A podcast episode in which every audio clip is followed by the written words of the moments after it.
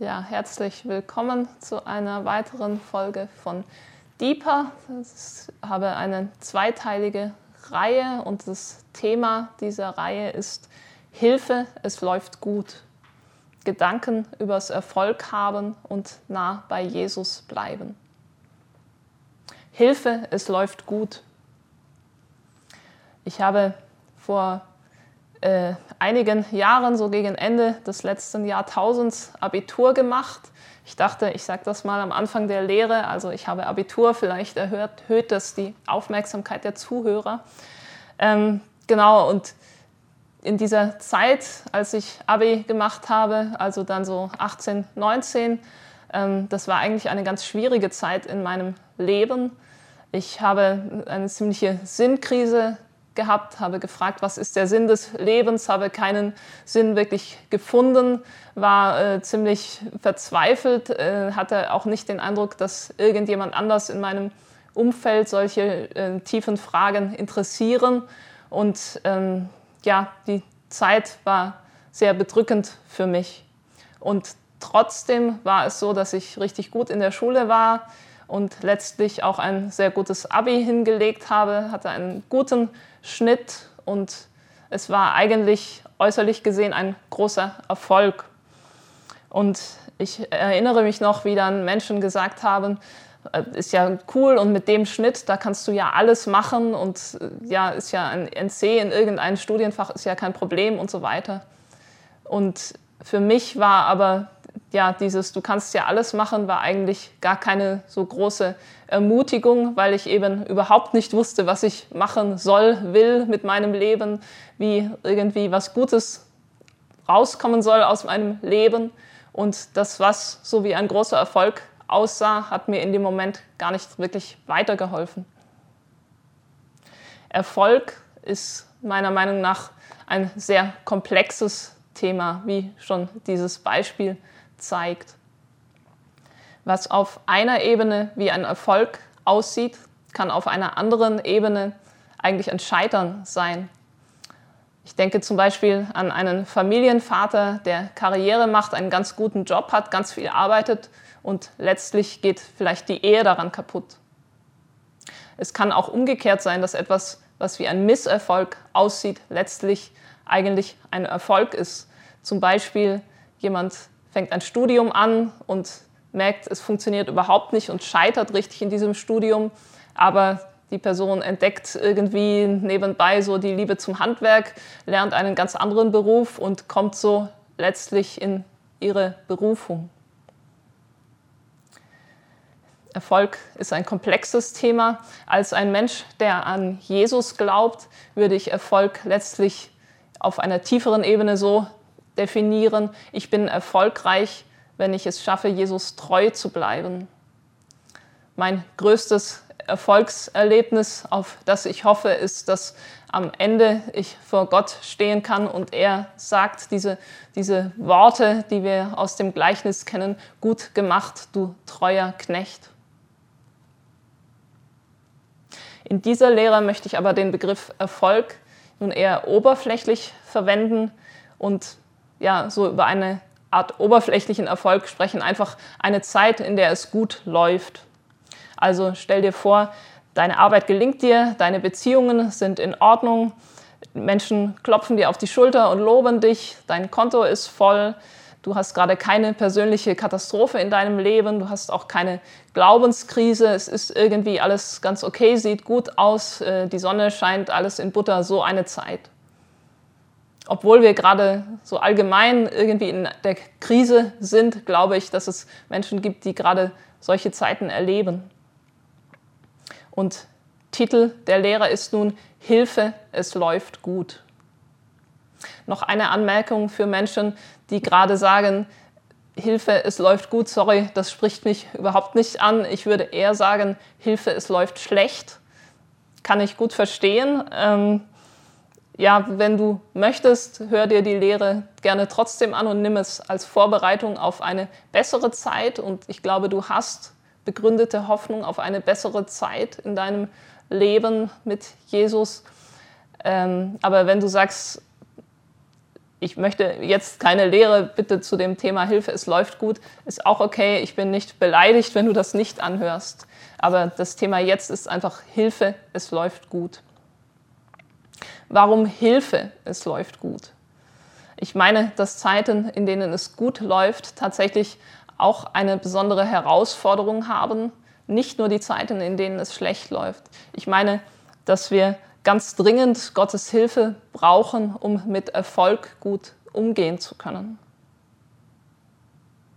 Ich selbst und auch andere Christen, die ich kenne, äh, kennen folgende Erfahrung. Man geht so durch eine harte Zeit, es ist richtig schwierig, man weiß gar nicht, wie alles werden soll. Und so in der Verzweiflung, im Schmerz, in der Ungewissheit erlebt man auf eine Art sehr stark Jesu Nähe so eine richtige Intimität, ein Wissen, einfach er ist da und ja, einfach Nähe zu ihm. Und dann geht es vielleicht irgendwann aufwärts und die Dinge werden irgendwie besser, es wird heller, es wird leichter und manchmal taucht auch die Frage auf, ja, wie wird es denn sein, wenn es jetzt besser wird, wenn es besser läuft, wenn eine bessere Zeit kommt in meinem Leben, werde ich diese Nähe zu Jesus behalten können? werde ich weiter diese Intimität mit Jesus erleben können? Diese Frage ist meiner Meinung nach durchaus berechtigt. Auf die werde ich im zweiten Teil der Lehre noch mehr kommen. Ich möchte jetzt am Anfang dieses Teils noch Agur zitieren. Agur, ein Mann, der einige der Sprüche verfasst hat.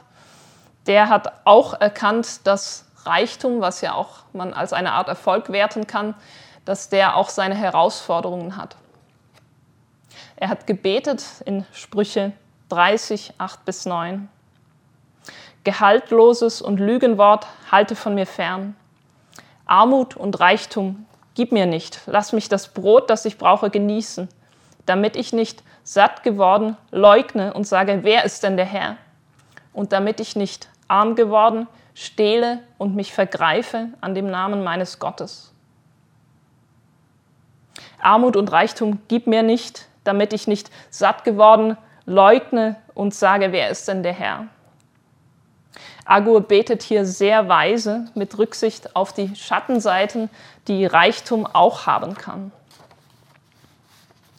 Ich möchte in Teil 1 heute über Fallen sprechen, die der Erfolg uns stellen kann, die Fallen, die auf unserem Weg liegen können, wenn es gut läuft, Fallen, in die wir besser nicht tappen sollten, beziehungsweise wenn der Fuß so ein bisschen drin hängen bleibt, aus denen wir den Fuß besser schnell herausziehen sollten. Ich sehe diesbezüglich tatsächlich ausdrücklich Warnungen in Gottes Wort. Und ich meine, wir müssen nicht in diese Fallen tappen, aber es ist gut, sensibel zu sein, es ist gut, nach Warnzeichen Ausschau zu halten und gegebenenfalls gegenzusteuern. So, Punkt 1 in dieser Lehre, Erfolgsfallen. Fallen, denen wir begegnen können in Zeiten, in denen es gut läuft. Die erste Erfolgsfalle, die ich sehe, ist Stolz. Das ist etwas, was auch schon anklingt in dem Gebet von Agur, das ich eben zitiert habe. Ähm, ja, wenn ich dann satt geworden bin, könnte es passieren, dass ich Gott leugne und, und äh, irgendwie mich einfach auf mich selbst verlasse. Ich möchte noch ein anderes Beispiel aus der Schrift geben, und zwar aus 5. Mose 8. Da ermahnt Gott sein Volk Israel, das er aus Ägypten geführt hat. Und ich lese ab Vers 11. Nimm dich in Acht, dass du den Herrn, deinen Gott, nicht vergisst, indem du seine Gebote und seine Rechtsbestimmungen und seine Ordnungen, die ich dir heute gebe, nicht hältst. Das nicht, wenn du satt, wenn du isst und satt wirst und schöne Häuser baust und bewohnst und deine Rinder und deine Schafe sich vermehren und dein Silber und Gold sich mehren und alles, was du hast, sich mehrt, dass dann nicht dein Herz sich erhebt und du den Herrn, deinen Gott, vergisst, der dich aus dem Land Ägypten, aus dem Sklavenhaus herausführte. Und ich überspringe Vers 15 und 16. Und du dann nicht in deinem Herzen sagst, meine Kraft und die Stärke meiner Hand hat mir dieses Vermögen verschafft. sondern du sollst an den Herrn, deinen Gott, denken, dass er es ist, der dir Kraft gibt, Vermögen zu schaffen. Also wir sehen hier beschrieben eine klassische Zeit, in der es gut läuft, wenn du isst und satt wirst, schöne Häuser baust, Rinder und Schafe sich vermehren und Gold und Silber sich mehren und so weiter. Und dann sagt Gott, nimm dich in Acht, dass dann nicht dein Herz sich erhebt, dass du dann nicht sagst, meine Kraft und die Stärke meiner Hand hat mir dieses Vermögen verschafft. Wenn es gut läuft, besteht die Gefahr, dass wir Gott vergessen und uns den Erfolg selbst zuschreiben. Wir können dann zum Beispiel sagen, ah, ich habe halt hart gearbeitet und außerdem bin ich irgendwie schlau, ich habe Erfahrung, ich bin halt ein cooler Typ, ich habe es mir verdient. Das ist ja klar, dass es bei mir gut läuft, weil ich habe es einfach gut gemacht. Und wir vergessen, dass es an Gottes Gunst liegt, dass es an Gottes Gaben liegt, dass es an Gottes Hilfe liegt, wenn es gut läuft. Vielleicht hatten wir vorher eine Zeit, wo wir sozusagen in Ägypten waren, wo wir irgendwie bedrückt waren, wo es nicht gut lief, wo wir wenig Handlungsspielraum hatten. Und in Ägypten haben wir zu Gott geschrien. Wir haben erkannt, dass wir uns selbst nicht helfen können. Wir ja, haben erkannt, wie abhängig wir von Gott sind. Wenn es gut läuft, besteht die Gefahr, dass wir das vergessen.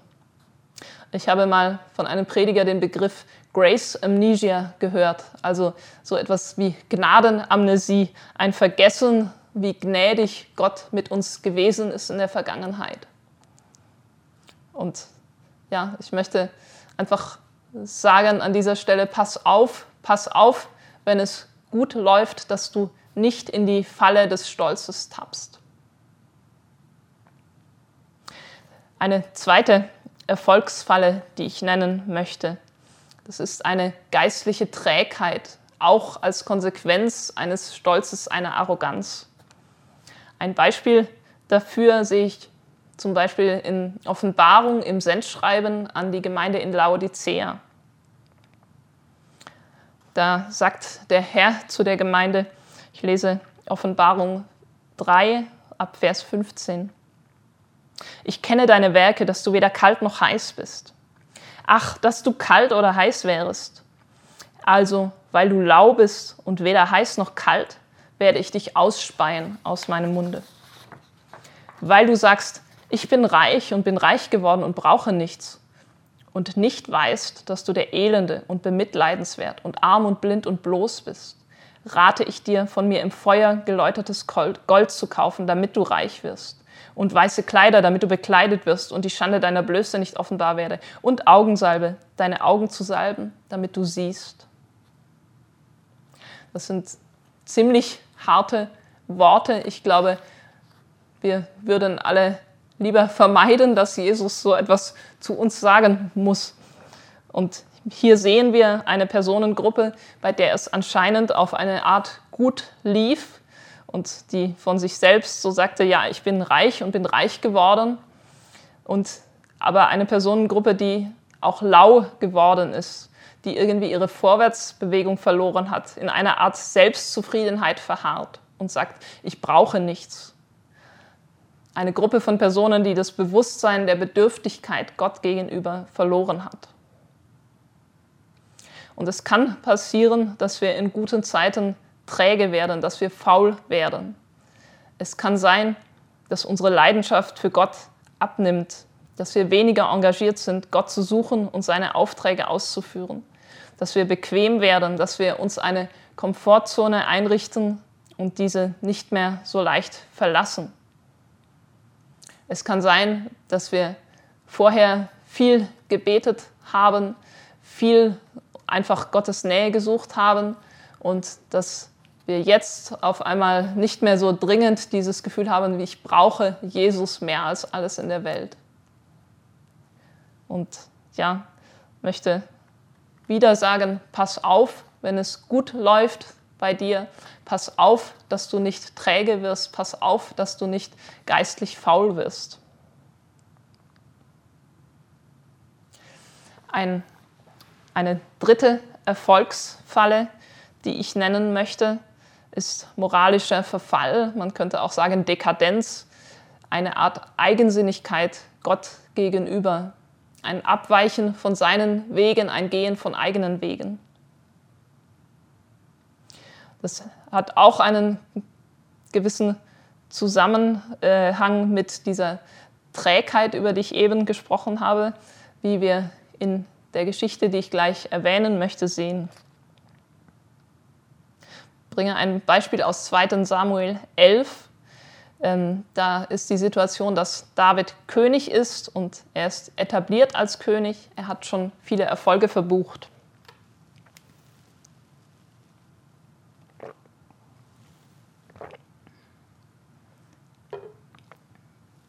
Und David hat viele Kämpfe gekämpft.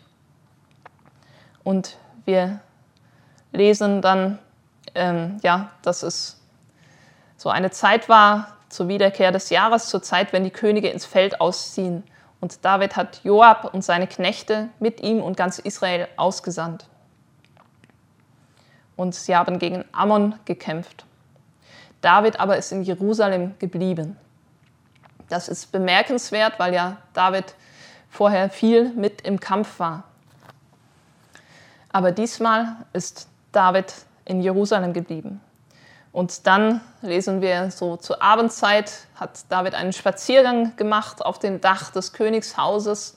Und dann hat er vom Dach aus eine Frau gesehen, die gebadet hat. Eine Frau, die ein sehr schönes Aussehen hatte. Und ich würde mir wünschen, dass jetzt der nächste Vers wäre etwas, was wir vorher oft äh, gelesen haben über David, nämlich den Satz, und David befragte den Herrn und äh, ja, David suchte Gottes Weisung und dann David äh, reagierte auf eine gute Art und Weise. Aber leider lesen wir das nicht an diesem Punkt. Was wir aber lesen, ist, David hat sich nach dieser Frau erkundigt und man hat ihm gesagt, ja, das ist Bathseba, die Frau Urias. Und David hat Boten gesandt, hat diese Frau holen lassen und letzten Endes, ja, hat er mit ihr geschlafen und so weiter. Und Ehebruch begangen. Ähm, dann hat er später erfahren, dass Bathseba schwanger ist. Er hat zunächst versucht, ihren Ehemann irgendwie auszutricksen und äh, es irgendwie so darzustellen, als sei das Kind von ihm. Und als das nicht geklappt hat, hat er letztlich dafür gesorgt, dass Uriah, der Ehemann von Bathseba, zu Tode gekommen ist. Ein sehr heimtückischer Plan, sehr hinterhältig. David hat hier seine Machtposition als König ausgenutzt. Er hat Grenzen überschritten. Er hat etwas an sich genommen, was ihm nicht zustand, was ihm nicht gehörte. Er hat dann versucht, seine Fehler zu vertuschen, war dazu als König auch in einer ganz guten Position.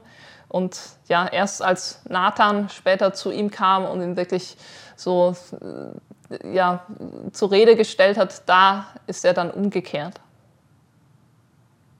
So wir sehen David in einer Situation, wo es gut lief und wo er irgendwie auch nicht mehr so, so eifrig bei Gottes Sache war wie vorher und ähm, wo er Dinge getan hat, die wir ihm vielleicht vorher nicht zugetraut hätten.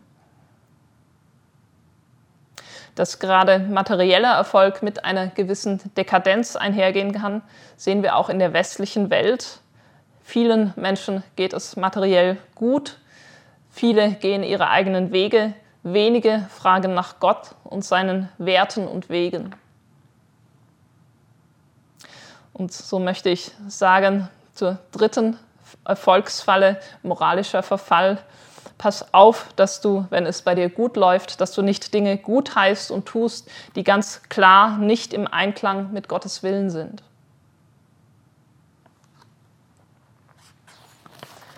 Eine vierte Erfolgsfalle, die ich noch erwähnen möchte, ist Überheblichkeit, ein Herabschauen auf andere Menschen.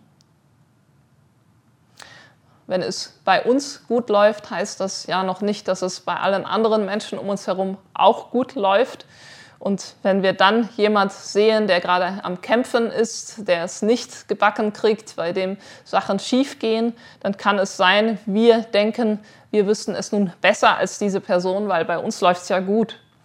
Es kann sein, wir denken, dass wir mehr verstanden hätten. Es kann sein, wir denken, wir würden gottgefälliger leben. Es kann sein, wir denken, wir hätten mehr Glauben als diese Person und so weiter. Ein Beispiel dafür sehe ich im Buch Hiob. Hiob, der eine Zeit erlebt hat, in der es gar nicht gut lief. Und dann sind drei Freunde von ihm gekommen, Eliphas, Bildad und Zophar. Und die haben das erst, würde ich sagen, auch sehr gut gemacht. Sie haben einfach sich äh, irgendwie ihm Gesellschaft geleistet, waren bei ihm und sie haben gar nichts geredet. Sie waren einfach da. Das ist meiner Meinung nach eine, eine sehr schöne Art und Weise, auch jemand beizustehen, der durch eine wirkliche Krise geht. Und äh, irgendwann fing aber auch Hiob an zu reden und die Freunde fingen an, vermeintlich gute Ratschläge zu geben. Und irgendwie war es aber so, dass sie eigentlich nahegelegt haben, dass er in seiner unglücklichen Situation sei als eine Strafe für Sünde. Und diese drei Freunde, ich weiß nicht, wie gut es bei ihnen gerade lief, aber offensichtlich waren sie nicht so in einer Krise wie Hiob und in einer Position, wo es einfach ist, gute Ratschläge zu geben. Aber ja, sie haben da auch eher etwas auf Hiob herabgeschaut. Sie haben Dinge gesagt wie, ja, so wie ich es gesehen habe, die Unheil pflügen und Mühsal säen, die ernten es hat Hiob denn Unheil gepflügt und Mühsal gesät? Die Geschichte beschreibt ihn anders. Sie sagen, ich jedoch würde Gott suchen und meine Sache vor Gott darlegen.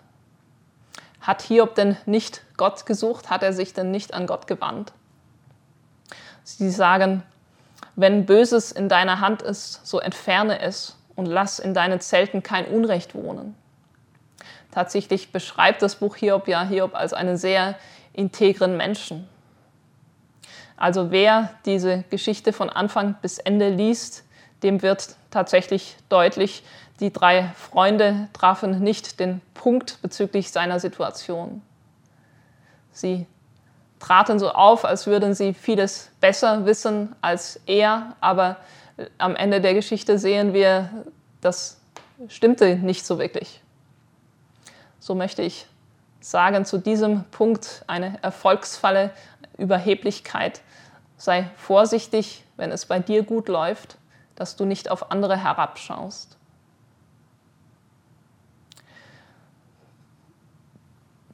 Paulus hat Menschen in Korinth geschrieben, bei denen es auch so war, dass einige sich irgendwie für besser hielten als andere, dass einige dachten, sie hätten etwas besser verstanden oder sie stünden irgendwie so darüber. Er, er benutzt so das Wort aufblähen, einige haben sich aufgebläht und er sagt in 1. Korinther 4, Vers 7, denn wer gibt dir einen Vorrang?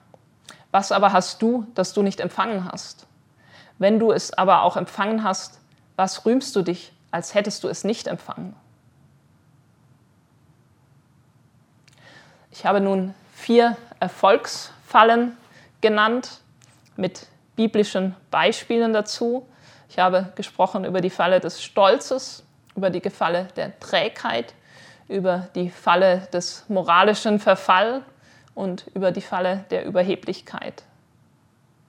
Ich Habe versucht, da Beispiele aus der Schrift zu bringen. Ich möchte noch anfügen, dass wir meiner Meinung nach auch nach auch in der heutigen Zeit durchaus Beispiele für Menschen sehen, bei denen es gut läuft und die dann aber schlecht mit Erfolg umgehen können. Ich habe manchmal schon nachgedacht über den Friedensnobelpreis. Da gibt es einige Friedensnobelpreisträger, die haben so diesen Preis in einem eher frühen Stadium ihres Wirkens bekommen und konnten diesen Standard dann nicht so wirklich halten. Die haben irgendwie Erwartungen enttäuscht. Ich verfolge das gerade aufgrund einer Gebetsstunde für afrikanische Länder, die wir haben hier im Gebetshaus. Und ähm, da ist Äthiopien, da ist der Premierminister Abiy Ahmed, der den Friedensnobelpreis bekommen hat, auch für die Bemühungen zur Aussöhnung mit Eritrea. Und ein paar Monate später gibt es richtig krasse Konflikte in seinem Land, äh, in einer Region und äh, die, die Zentralregierung greift krass ein, auch militärisch. Und auf einmal ist da so ein Fragezeichen irgendwie hinter diesem Friedensnobelpreis. Möchte gar nicht die Situation bewerten, aber es ist einfach so, wie dass dieser, dieser Preis auch einen gewissen Erwartungsdruck mit sich nimmt, mit sich bringt und es mehrere Kandidaten gibt, äh, wo man im Nachhinein sich fragen kann, war das denn berechtigt? Es ist nicht einfach mit diesem Erfolg umzugehen, dass jemand sagt, du bekommst den Friedensnobelpreis, du bist sozusagen ein Mensch, der für Frieden steht oder so. Es gibt auch Beispiele aus dem geistlichen Dienst, leider immer wieder, wo Menschen in einer Gemeinde, in einem Gemeindeverbund, in einem Werk ähm, sozusagen richtig Karriere gemacht haben, aufgestiegen sind, auch viel erreicht haben, viel Gutes bewirkt haben, die dann aber ihre Position leider auch irgendwie ausgenutzt haben, um ganz schlimme Dinge zu tun. Ich möchte keine Namen nennen, wahrscheinlich fallen euch selbst Beispiele ein.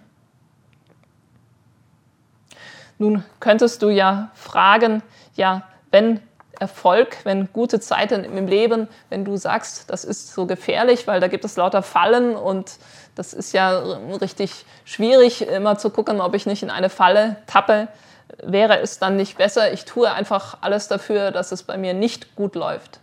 Wäre es nicht besser, ich versuche gar nicht aus einer schwierigen Zeit rauszukommen. Nein, das will ich nicht sagen. Ich meine, das würde bedeuten, von der anderen Seite vom Pferd zu fallen.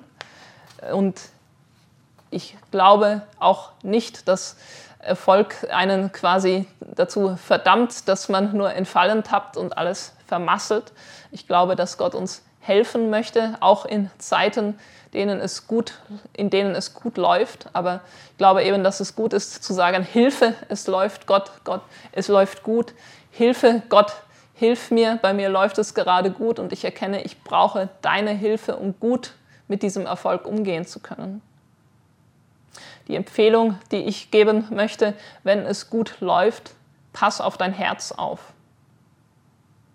In Sprüche 4, 23 lesen wir, mehr als alles, was man sonst bewahrt, behüte dein Herz. Und falls du bei dir jetzt auch beim Hören dieser Lehre, beim Nachdenken, beim Reflektieren irgendwann solche Warnzeichen bemerkst, dass du vielleicht ein bisschen in eine der Fallen des Erfolgs getappt bist. Vielleicht findest du auch noch mehr Erfolgsfallen. Ich sage nicht, dass das alle sind, die es gibt, ähm, falls du so etwas bei dir bemerkst, möchte ich dich ermutigen und sagen, wir haben jederzeit die Möglichkeit zur Umkehr. Ich habe vorher das Sendschreiben an Laodicea zitiert und da später sagt Gott auch in diesem Schreiben, sei nun eifrig und tue Buße. Ich finde diese Formulierung schön, sei eifrig und tue Buße. So wenn du merkst, du bist irgendwie in deinem Erfolg in eine Falle getappt, sei eifrig, tue Buße. Buße und gehe den schmalen Weg weiter. Ich möchte schließen nochmal mit einer persönlichen Geschichte, einem Beispiel aus einem Moment, wo ja in meinem Leben so ein bisschen ein Erfolgsmoment war. Vor ein paar Jahren ähm, habe ich eine CD aufgenommen mit einigen Freunden und das war ich dachte, es ist eine Aktion von ein paar Wochenenden. Es hat sich dann über eine deutlich längere Zeit hingezogen und ja, war wirklich arbeitsaufwendig und ich habe viel reingesteckt und irgendwann kam aber der Moment, da war die CD fertig und dann wurde sie tatsächlich äh, zu mir nach Hause geliefert an meine WG ähm, und ich habe mich natürlich gefreut und es war irgendwie cool, dann diese CD in den Händen zu haben. Ähm, ich habe auch meinen, diese Freude mit meinen Mitbewohnerinnen geteilt, habe ihnen allen eine CD geschenkt. Und dann sind zwei von ihnen zurückgekommen mit der CD in der Hand und haben gefragt, ähm, kannst du nicht uns diese CD signieren? Ich war gar nicht so wirklich ähm, auf so einen Moment vorbereitet. Ich habe dann zwei CDs signiert und ehrlich gesagt ist es mir äh, tatsächlich heute noch irgendwie peinlich, an diesen Moment zu denken. Ich habe irgendwie gemerkt, das macht etwas mit meinem Herzen, das nicht gut für mich ist. Auf einmal wollen Menschen, dass ich da eine CD signiere. Äh, hallo, wer bin ich denn? Und ähm, ja, ich will gar nicht sagen, dass CDs signieren per se schlecht sei oder so. Ich habe aber gemerkt, für mich ist es nicht gut, für mein Herz ist es nicht gut. Es könnte sein, dass ich irgendwie eingebildet äh, wäre, wenn ich das wieder mache. Und so habe ich bei der nächsten Person, die gefragt hat, kannst du mir diese CD signieren, habe ich gesagt, nein, sorry, mache ich nicht. Ähm, ich glaube, ich habe möglicherweise ein paar wenige Menschen da ein bisschen vor den Kopf gestoßen. Ähm, aber ich bin eigentlich dankbar, dass ich es geschafft habe, in diesem Moment irgendwie einen Stopp zu setzen und zu sagen, nein, das ist nicht gut für mein Herz, das will ich nicht, das mache ich nicht. So, nimm diese Momente, wenn eine gute Zeit ist, wo du merkst, jetzt ist der Moment, auf dein Herz aufzupassen und ja, behüte dein Herz. Am Ende dieses ersten Teils der Lehre ähm, möchte ich noch sagen, ich gebe zu, dass das jetzt ein paar eher vielleicht unangenehme, herausfordernde Gedanken waren, etwas unbequem. Aber wenn es bei dir gerade gut läuft, dann bin ich zuversichtlich, dass du auch ein paar herausfordernde Gedanken verkraftest. Im nächsten Teil der Lehre komme ich dann auch auf die Frage zu sprechen, wie kann ich denn nah bei Jesus bleiben, wenn es gut läuft. Ich möchte ein paar Gedanken dazu teilen. Und jetzt zum, zum Ende dieses Teils möchte ich einfach noch beten und lade ein, dass du auch vielleicht mitbetest oder, oder selber betest als Abschluss dieser Gedanken. Und Herr, ich danke dir für deine Weisheit in dem, wie du unser Leben führst. Ich danke dir, dass es ja auch, auch Zeiten gibt, so wie Jahreszeiten und auch im Leben Zeiten, in denen es schwieriger ist, Zeiten, in denen es besser ist. Und ich danke dir, dass du ja, hilfst und, und da bist in jeder Zeit, dass du dich finden lässt, wenn wir suchen. Und Herr, ich bete jetzt gerade für Menschen, die hier zuhören und ja, gerade für Menschen, bei denen es gerade gut läuft. Und sage, Herr, dir die Ehre für alles Gelingen, dir die Ehre für alles, ja, was, was erfolgreich ist. Und ich bete, Herr, bitte hilf uns nicht in eine Falle zu tappen, wenn es gut läuft. Hilf uns nicht stolz zu werden, hilf uns nicht träge zu werden, hilf uns nicht deine Wege zu verlassen, hilf uns nicht auf andere herabzuschauen. So, egal ob eine schwere Zeit oder eine gute Zeit, hilf uns für dich zu leben, mit dir zu leben, dich zu ehren. In Jesu Namen. Amen.